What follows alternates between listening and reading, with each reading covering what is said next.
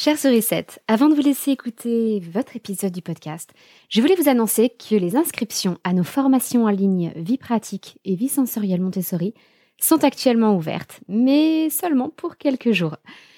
La vie pratique et la vie sensorielle, ce sont des domaines que l'on explore entre les âges de 3 et 6 ans.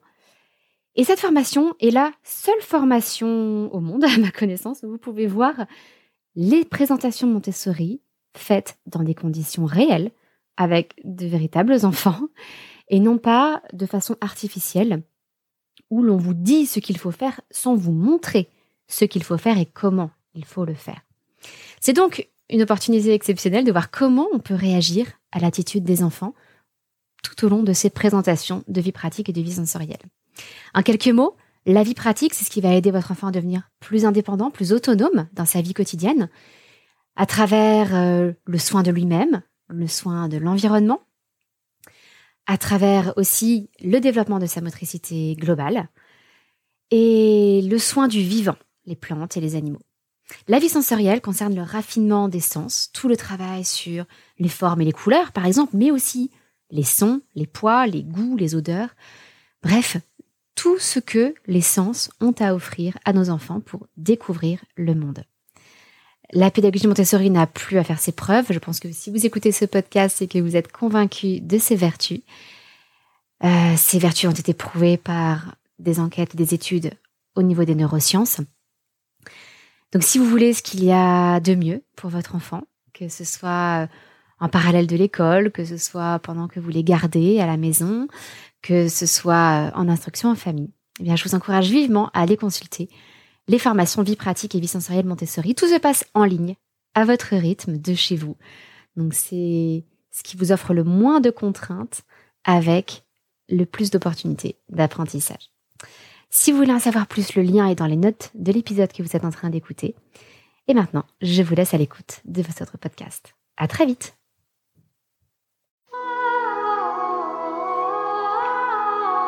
Bienvenue sur le podcast des Montessori 7, Montessori à la maison. Je suis Anne-Laure Schneider, formatrice Montessori et maman de cinq enfants instruits en famille. Ma mission, c'est d'aider les parents, les assistantes maternelles, bref, tous ceux que dans notre communauté nous appelons des sourissettes, à mettre en pratique la philosophie Montessori chez eux, avec leurs enfants ou les enfants qu'ils gardent. Dans ce podcast, nous parlerons donc de pédagogie Montessori, mais aussi de discipline positive, d'instruction en famille, ce que l'on appelle aussi l'école à la maison, de co-schooling et de bien d'autres choses encore. Ce qui est amusant, c'est que souvent, les gens ont l'impression qu'en pratiquant l'instruction en famille, nous n'avons pas les mêmes problèmes que les autres. Par exemple, tout le monde s'imagine que ce n'est pas un problème pour moi de faire en sorte que nos enfants soient habillés le matin. Mais en fait, si, on a des horaires aussi, vous savez. On a aussi des endroits où on doit se rendre. Euh, nous aussi, on a des rendez-vous, on a des contraintes, des obligations. Et même si c'est parfois la caricature qu'on peut se faire de l'instruction en famille, pas toujours, hein, mais parfois, euh, non, nos enfants ne passent pas leur journée en pyjama et euh, ne se contentent pas de paresser dans le canapé toute la journée euh, sous la couverture. Donc oui, nous aussi, nous faisons en sorte que nos enfants soient habillés le matin à une certaine heure. Et oui, nous aussi, ça peut être parfois une source de conflit c'est une source de difficulté. Mais avec mes cinq enfants, euh, je et tout ce que a pu nous apporter la pédagogie Montessori d'un côté et la discipline positive de l'autre, je pense avoir quelques outils à partager avec vous pour essayer de rendre ce moment un petit peu plus facile le matin. Avant cela, je voudrais partager euh, le commentaire qu'a laissé Jolie Fleur sur euh, Apple Podcast. Alors c'est un très très joli pseudo déjà, Jolie Fleur qui écrit recommandation plus plus plus plus plus, information sérieuse et formatrice fidèle à la pédagogie authentique Montessori, format podcast adapté à nos vies de maman et papa bien rempli. Merci Anne-Laure. Eh bien, merci à toi, Jolie Fleur. Euh, c'est un pseudo qui, qui met un peu de joie dans le cœur déjà, et merci pour tous ces très très jolis compliments. Donc, le thème d'aujourd'hui, c'est comment motiver son enfant à s'habiller seul. Et chez nous, c'est l'un des objectifs importants euh, pour nos enfants lorsqu'ils commencent à grandir un petit peu. En l'occurrence, euh, notre fille de 3 ans, Aliénor, s'habille parfaitement toute seule depuis, depuis qu'elle a deux ans et demi, je dirais. Et c'est quelque chose qui se prépare déjà beaucoup plus jeune, et avec notre bébé qui a actuellement 16 mois, ça fait déjà plusieurs mois, qu'on prépare déjà euh, cette habitude de s'habiller seul le matin. Alors je ne vais pas parler de cette préparation qui démarre euh, dès le plus jeune âge de l'enfant, mais simplement vous donner quelques conseils pratiques pour un enfant un peu plus grand qui aurait par exemple deux ans et demi. Et vous proposer d'un côté deux motivations que vous pouvez apporter à votre enfant pour l'aider à s'habiller tout seul, et de l'autre deux obstacles que vous pouvez retirer pour lui faciliter les choses et pour que tout se passe beaucoup, beaucoup mieux le matin au moment de l'habillage. Il faut bien comprendre que lorsque vous demandez à votre enfant de s'habiller seul, sa première réflexion, ça va être de se dire mais quel intérêt? Quel intérêt? Maman m'habillait, papa m'habillait, c'était facile, c'était agréable, en plus on passait un peu plus de temps ensemble. Bon, pourquoi est-ce que je m'amuserais maintenant à faire ça tout seul? C'est là que nous pouvons apporter une motivation à notre enfant et qu'il faut lui apporter une motivation pour qu'il ait un intérêt à s'habiller tout seul. La première chose que l'on peut faire, c'est offrir une liberté correspondant à l'attente supplémentaire qu'on place sur lui. À partir de maintenant, on va s'attendre à ce qu'il s'habille tout seul. Ok. Que va-t-il en retirer en échange? Au fond, c'est le principe de la responsabilité. Chaque fois qu'on est prêt à assumer un devoir supplémentaire, il est juste qu'on bénéficie de certains droits associés. Et inversement, chaque fois qu'on bénéficie d'un droit supplémentaire, il est normal qu'il y ait un ou des devoirs associés également. Ici, ce que je vous propose, et qui est très simple à mettre en place, c'est tout simplement de permettre à l'enfant de choisir ses vêtements. C'est une liberté supplémentaire qui généralement renforce énormément l'estime de soi chez l'enfant. C'est quelque chose dont il est très fier de pouvoir choisir ses vêtements. Euh, et c'est à la fois la découverte de sa personnalité, de son, la construction de son individualité et de sa personnalité à travers le choix de ses vêtements, la possibilité de choisir, de dire oui, de dire non, et en même temps euh, une plus grande liberté, tout simplement. Souvent, la plus grande erreur que je vois faire dans ce cadre-là, c'est que les parents laissent du coup l'enfant totalement libre de choisir ce qu'il veut parmi tous ses vêtements. Et là, c'est la catastrophe. Avez-vous déjà remarqué qu'il était beaucoup plus long pour vous de faire des courses dans un immense supermarché que vous ne connaissiez pas que dans le petit supermarché où vous avez vos habitudes? Pourquoi? Parce que dans le grand supermarché, vous avez une multitude de choix. Et il est très difficile de choisir, suivant quels critères. Ah, mais après tout, euh, ce paquet-ci a, a de meilleures valeurs nutritionnelles, ou ce paquet-là est moins cher, et ce paquet-ci est plus écologique c'est compliqué. Alors que moins vous avez de choix, plus les décisions sont faciles à prendre. Eh bien, c'est pareil pour notre enfant. Donc, plutôt que de le submerger en lui laissant le choix entre tous ses vêtements, pourquoi ne pas tout simplement lui préparer deux tenues et lui proposer de choisir entre ces deux tenues, toutes faites. Des sous-vêtements jusqu'au bonnet et à l'écharpe. Une tenue toute prête, une autre tenue toute prête. Il n'a peut-être pas plusieurs écharpes ou plusieurs bonnets, hein, mais au moins des sous-vêtements jusqu'au pull et lui laisser le choix, simplement, entre deux tenues. Et puis petit à petit, il sera possible d'augmenter un peu le nombre de choix, jusqu'à lui laisser accès à tout son placard ou toute sa commode, pour qu'il puisse choisir parmi tous ses vêtements. Mais ça, ça passe par un apprentissage. Il faut aussi apprendre à votre enfant de quoi il a besoin pour s'habiller le matin. Il aura besoin, je sais pas, d'un slip, d'un pantalon, d'une jupe, ou d'une robe. Mais s'il si euh, votre fille sort une jupe, elle aura besoin d'un t-shirt, mais si elle sort une robe, elle n'en aura pas besoin. Tout ça, c'est une éducation. Ah, mais si elle sort une robe ou une jupe, alors il faut un legging ou un collant pour aller en dessous, parce qu'on est en hiver, il fait froid. Donc au début, le plus simple est simplement de proposer deux tenues. Une deuxième motivation pour l'enfant euh, va être surtout liée au temps. Parce que souvent les enfants sont prêts à s'habiller tout seuls, mais ça peut leur prendre une heure pour se déshabiller et se rhabiller, enlever leur pyjama et s'habiller pour la journée. Une façon d'accélérer un peu le processus, lorsqu'on est tenu par des horaires, et oui, nous aussi nous sommes tenus par des horaires, c'est d'utiliser un outil de la discipline positive qui consiste à dire dès que tu seras habillé, tu pourras nous rejoindre pour prendre le petit déjeuner. C'est l'outil du quand alors. Euh, souvent j'aime bien l'employer en utilisant dès que alors. On ne dit pas si si tu t'habilles, tu pourras prendre ton petit déjeuner. Ou, la forme négative, tu ne pourras pas prendre ton petit déjeuner tant que tu ne seras pas habillé. On essaie de privilégier une tournure positive des choses et très factuelle. Pourquoi? Parce que ça nous permet de nous détacher émotionnellement de la situation. Euh, parce que le souci, c'est que si l'on s'investit trop émotionnellement et que l'enfant le sent, ça peut être perturbant à plusieurs niveaux. Il faut savoir que les enfants tout petits ont, un espèce de fantasme euh, de toute puissance infantile. Ils ont l'impression d'être omnipotents. C'est normal, lorsqu'un enfant est bébé, il pleure et l'adulte vient. Il pleure et il a à manger. Il pleure encore et il est pris dans les bras. Il a l'impression d'être tout puissant. Et c'est simplement parce que il est incroyablement fragile et dépendant et que nous avons besoin de répondre à ses besoins de façon immédiate et, euh, et aussi complète que possible. Mais en grandissant, évidemment, nous n'allons pas pouvoir maintenir ce niveau de service pour l'enfant et il va falloir qu'il fasse certaines choses tout seul. Par ailleurs, essayer de maintenir l'enfant dans ce sentiment de toute puissance infantile, c'est dangereux. Ça peut être insécurisant pour certains enfants qui vont avoir l'impression que le monde entier repose sur eux, euh, que les adultes sont à son service mais donc qu'il est responsable des adultes. En fait, voilà, ça peut avoir des effets destructeurs de laisser ce pouvoir complet à l'enfant.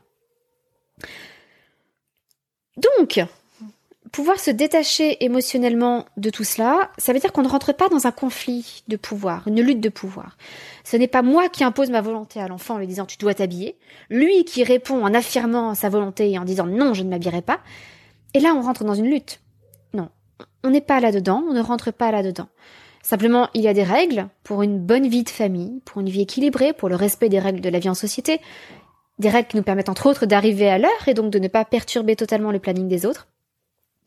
Et parmi ces règles, on peut euh, établir celle-ci. Euh, on va prendre son petit déjeuner lorsqu'on est habillé. Ou on se lève, on s'habille et on va prendre son petit déjeuner.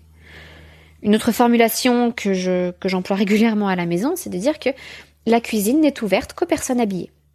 Ah, tu es en pyjama? Bah zut, tu ne peux pas rentrer dans la cuisine, tu n'es pas habillé. Mais dès que tu seras habillé, tu pourras nous rejoindre dans la cuisine pour ton petit déjeuner. Bon, ça mériterait évidemment un peu plus de détails ou d'explications, mais je pense que vous avez l'idée générale. Et c'est quelque chose qui est pratique pour aider l'enfant à faire les choses un peu plus vite à faire les choses avant un certain délai, une certaine heure qui est imposée par des contraintes extérieures. Euh, évidemment, l'idée de base aussi, c'est de ne pas avoir à presser l'enfant, quitte à se réveiller un quart d'heure plus tôt pour que les choses soient un tout petit peu moins speed le matin. Ça peut aussi faciliter les choses pour tout le monde. Alors vous me direz, euh, pour ça, il faut évidemment que l'enfant ait quelque chose qu'il ait envie de faire le matin. Euh, si vous lui dites tu n'iras pas à l'école tant tu ne seras pas habillé, peut-être qu'il va vous dire bah ça tombe bien, j'ai pas envie d'aller à l'école. Et là vous serez bien embêté. Donc il faut effectivement trouver quelque chose que l'enfant a envie de faire. Ça peut être prendre le petit déjeuner, ça peut être de passer 10 minutes à jouer avec vous le matin, ça peut être de faire une petite séance de, chansons ou euh, d'écouter un peu de musique le matin avant de partir quelque part. Essayez de trouver ou de créer un rituel que votre enfant va aimer et donc pour lequel il aura envie d'être prêt à temps le matin. Et puis il y a toujours la solution assez extrême pour un enfant qui ne voit absolument aucun intérêt à s'habiller, de se mettre d'accord avec l'enseignant ou de prévenir l'enseignant au moment où on arrive à l'école. Je parle de l'enseignant, ça peut être à la crèche, ça peut être euh, toutes sortes de choses. Et de laisser son enfant y aller en pyjama. Et donc d'expliquer à l'enseignant ou à la crèche euh, et de dire, voilà, il n'a pas voulu s'habiller ce matin, donc je l'ai laisser venir en pyjama pour le mettre face à ses responsabilités et voir comment ça se passe. C'est une solution un peu extrême qui cependant a eu d'excellents résultats avec de très nombreuses familles. Donc ça peut très bien fonctionner. Simplement, tout dépend un peu de la réaction de l'entourage à la crèche ou à l'école. Certains enfants vont se sentir un peu honteux d'être en pyjama quand les autres seront en vêtements. Mais bon, ça, ils pouvaient l'anticiper avant. Bien évidemment, ça n'est pas quelque chose euh, avec lequel on va surprendre l'enfant. Hein. C'est quelque chose dont il faut le prévenir avant. Euh, lui dire, moi ça m'est égal que tu ailles à l'école en pyjama ou habillé. En revanche, à telle heure, on doit partir pour être à l'heure à l'école. et on peut le prévenir, je sais pas, un quart d'heure avant. Voilà, dans un quart d'heure, on doit partir à l'école. Euh, tu as largement le temps de t'habiller, mais il faut le faire maintenant si tu veux partir habillé. Sinon, je t'emmènerai en pyjama, ce n'est pas grave. Et ensuite, voir comment ça se passe dans la journée. Est-ce que l'enfant réalise qu'il n'est pas à sa place, qu'il n'est pas n'a pas une tenue adaptée en étant en pyjama? Ou pas ça peut avoir des effets assez radicaux, mais je suis consciente aussi que c'est une solution extrême et qu'il faut que les parents soient à l'aise avec ça et que l'encadrement de la crèche ou que le personnel enseignant soit d'accord avec ça aussi. Donc voilà les deux motivations que vous pouvez apporter à votre enfant. Premièrement, lui fournir une liberté supplémentaire en lui permettant de choisir sa tenue. Et deuxièmement, utiliser cet outil de la discipline positive qui est le quand alors ou dès que alors pour lui donner une certaine heure limite avant de s'habiller, pour l'encourager à le faire un petit peu plus vite. Et puis maintenant, deux obstacles que vous pouvez retirer pour permettre à l'enfant de d'effectivement s'habiller seul. Parce que parfois, l'enfant a la motivation, mais il y a quelque chose qui bloque. Et souvent, ce sont deux choses, euh, un peu toujours les mêmes, qui reviennent. Premièrement, il faut que l'enfant soit réellement autonome vis à -vis de ses vêtements. Il faut que ces vêtements soient faciles à attraper dans le placard ou là où ils sont rangés, et puis faciles à enfiler, et puis faciles à retirer, et faciles à ranger. Donc ça, ce sont les, quatre choses importantes euh, auxquelles il faut faire attention. Donc évidemment, en ce qui concerne euh, l'enfilage et euh, l'habillage et le déshabillage, c'est quelque chose auquel il faut faire attention en magasin quand on achète des vêtements pour ses enfants. Est-ce que ce sont des vêtements pratiques pour leur âge? Est-ce qu'ils vont pouvoir les enfiler facilement? Donc peut-être plutôt des pantalons euh, à taille élastiquée, euh, des chaussures avec des scratchs, des t-shirts avec un col suffisamment ample, euh, quitte à ce que vous ayez deux boutons à, à boutonner ou deux petits boutons pression sur lesquels appuyer ensuite une fois que le t-shirt aura été mis. Peut-être euh, voilà, un pull assez large, peut-être un gilet, mais à ce moment-là, vous le boutonnerez pour l'aider au départ. Ça, c'est plutôt important de le prendre en compte au moment d'acheter les vêtements. Mais ensuite, il y a toute la façon d'aménager l'espace, le rangement des vêtements, pour que les choses soient plus simples pour l'enfant. Est-il capable de d'aller chercher le t-shirt qu'il veut sans ravager tout son placard? Et puis, ce qui est toujours pratique aussi, peut-il ranger ses vêtements dans son placard pour être autonome à ce niveau-là aussi? Alors pour tout ça, il y a beaucoup de, possibilités d'aménagement. Hein. Euh, et j'en donne de nombreux, très très nombreux exemples dans ma formation Aménager sa maison Montessori. C'est une formation assez courte, mais qui fait le tour d'un logement pour vous permettre d'aménager toutes les pièces de la maison suivant l'approche montessorienne afin de favoriser l'autonomie, et l'indépendance de vos enfants. Et entre autres, donc ça se passe sur dix jours, euh, jour après jour, on aborde un thème différent. Et il y a toute une journée entière consacrée au rangement des vêtements avec euh, une vidéo évidemment. Je vous montre notre système, je vous fournis même des étiquettes pour euh, placer dans le placard pour que votre enfant sache où se rangent les différentes choses. Euh, vous pouvez créer aussi un système pour qu'il sache comment s'habiller, tout ce qu'il doit mettre pour s'habiller. Et j'ai aussi compilé un tableau Pinterest avec plein d'inspirations pour trouver la solution de rangement parfaite pour vous, pour votre famille, pour votre espace, pour que votre enfant puisse le faire réellement, en toute autonomie. Donc c'est le premier obstacle. Est-ce que c'est facile pour votre enfant de sortir ses vêtements et de s'habiller? Deuxième obstacle, c'est que parfois votre enfant s'habille avec ce qu'il a sous la main et il vient vous voir et là vous lui dites ah non mais c'est pas possible, tu vas pas sortir comme ça. Euh, votre enfant en plein hiver a mis un short et un débardeur. Euh, ou alors euh, une robe avec des chaussettes et ça ne vous convient pas du tout, ou il a mis un, allez, je ne sais pas, euh, un t-shirt rayé bleu et jaune avec un pantalon rouge et vous trouvez que vraiment ça fait trop de couleurs. ou votre fille a associé, je ne sais pas, un t-shirt à grosses fleurs avec un, un pantalon avec des motifs canards. Bref, ça jure. Et là, vous avez envie d'intervenir. Mais si vous intervenez, ça veut dire que vous revenez en arrière sur la liberté que vous avez accordée à votre enfant. Et que derrière, il n'aura plus du tout, du tout la motivation pour s'habiller tout seul. Donc le plus simple, c'est de faire en sorte qu'il n'y ait pas d'erreur possible pour votre enfant. Pas d'erreur possible vis-à-vis de la saison, donc peut-être qu'il est temps de retirer les débardeurs et les shorts du placard si nous sommes en plein hiver. Peut-être qu'il est temps aussi de retirer les gros pulls en laine, euh, les grosses chaussettes et les pantalons en velours si nous sommes en été. Et peut-être que vous pouvez adopter plutôt un système de capsules de vêtements. Vous avez peut-être déjà vu ce concept plutôt pour les adultes. un système de capsules de vêtements, ce sont des vêtements qui vont tous ensemble. Des couleurs qui sont toutes assorties les unes avec les autres. L'idée avec une capsule de vêtements, c'est d'avoir un petit nombre de vêtements, mais que quelle que soit la combinaison que l'on choisit parmi ces vêtements, ce soit toujours assorti et adapté. Donc c'est un système que vous pouvez parfaitement adapter pour votre enfant aussi. Donc je récapitule les deux obstacles que vous pouvez retirer pour aider votre enfant à s'habiller tout seul plus facilement. Premièrement, que les rangements euh, soient adaptés à lui, qu'il puisse sortir ses vêtements, se déshabiller, se rhabiller et ranger ses vêtements de façon très simple. Et pour cela, je vous recommande vraiment euh, ma formation Aménager sa maison Montessori parce que vous ne trouverez pas mieux pour euh, pour penser votre espace différemment. Ça demande extrêmement peu de moyens. Généralement, vous pouvez faire avec ce que vous avez chez vous.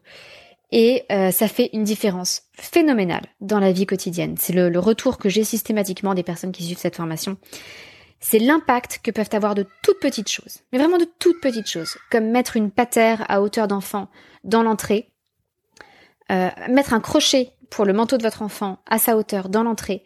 C'est un tout petit geste. Vous avez sûrement un crochet ou une patère chez vous, euh, où ça coûte euh, 4 ou 5 euros euh, en grande surface. Et vous n'imaginez pas l'impact que ça peut avoir sur votre vie quotidienne. Et donc, deuxième obstacle à retirer, euh, le risque de faire des erreurs, euh, au sens des erreurs de style, des erreurs vestimentaires, quelque chose que vous considérez comme inapproprié, comme façon de s'habiller. Et pour cela, vous pouvez faire le tri dans les vêtements de votre enfant et lui proposer une espèce de capsule qui lui permettra de ne jamais se tromper. Voilà pour aujourd'hui. Alors vous savez que j'aime bien souvent vous parler de ce que deviennent nos enfants, des activités phares du moment. Et c'est une chose qui ressort en ce moment, c'est que nous vivons une phase un peu compliquée avec notre petit dernier. Car alors il marche depuis longtemps. C'est un enfant extrêmement moteur. Il n'est pas tellement euh, en avance sur le langage, mais il est très très moteur. Il marche depuis qu'il a 9 euh, ou 10 mois, vraiment très jeune. Il monte et descend les escaliers en toute sécurité depuis longtemps maintenant. Et là, il s'est mis en mode alpiniste. C'est-à-dire que il escalade absolument tout ce qui passe. Alors le canapé encore ça va, mais maintenant il grimpe sur les chaises pour escalader ensuite la table. Donc on le retrouve assis au milieu de la table. Autant vous dire qu'il demande donc une surveillance de tous les instants. Et pour nous, c'était l'occasion de nous dire que c'était vraiment le moment ou jamais de ressortir notre tour d'observation. Nous l'avions rangé parce que notre fille Aliénor, qui a euh, pas loin de trois ans et demi, doit avoir trois ans et demi maintenant, Bon, elle a un petit peu passé l'âge de la tour d'observation. En fait, il lui suffit maintenant de prendre un tabouret et elle grimpe dessus pour voir ce qu'elle a besoin de voir. Elle n'a plus besoin de la sécurité apportée par la tour d'observation. En revanche, pour notre fils de 16 mois, là, c'est parfaitement euh, adapté et il a besoin au contraire d'une sécurité supplémentaire car il est capable de grimper mais il peut être encore maladroit dans certains de ses gestes et donc s'il est debout sur une chaise euh, les choses sont beaucoup plus dangereuses que s'il était debout dans sa tour d'observation. Euh, bah d'ailleurs, si la tour d'observation est aussi quelque chose qui vous intéresse, c'est l'un des dix thèmes que l'on aborde également dans la formation Aménager sa maison Montessori. Je vous fais tout un tutoriel vidéo pour fabriquer votre propre tour d'observation. Euh, c'est vraiment très simple. Et, euh, je vous montre euh, à quoi elle peut servir, quel est son intérêt et pourquoi est-ce que c'est aussi utile. Et eh bien voilà pour aujourd'hui, je vous donne rendez-vous la semaine prochaine et en attendant, je vous dis à très bientôt, votre petite sourisette, Anne-Laure.